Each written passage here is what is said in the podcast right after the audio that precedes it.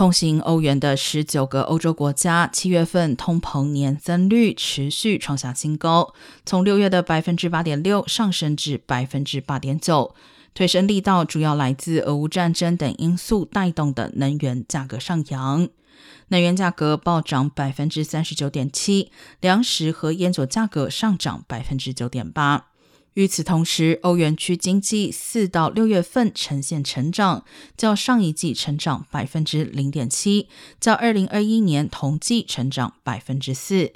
但欧洲临近俄乌战争，并仰赖俄罗斯能源供应，一旦俄国减少工厂作业、发电和家庭冬季取暖所需的天然气供量，欧洲便有经济衰退的风险。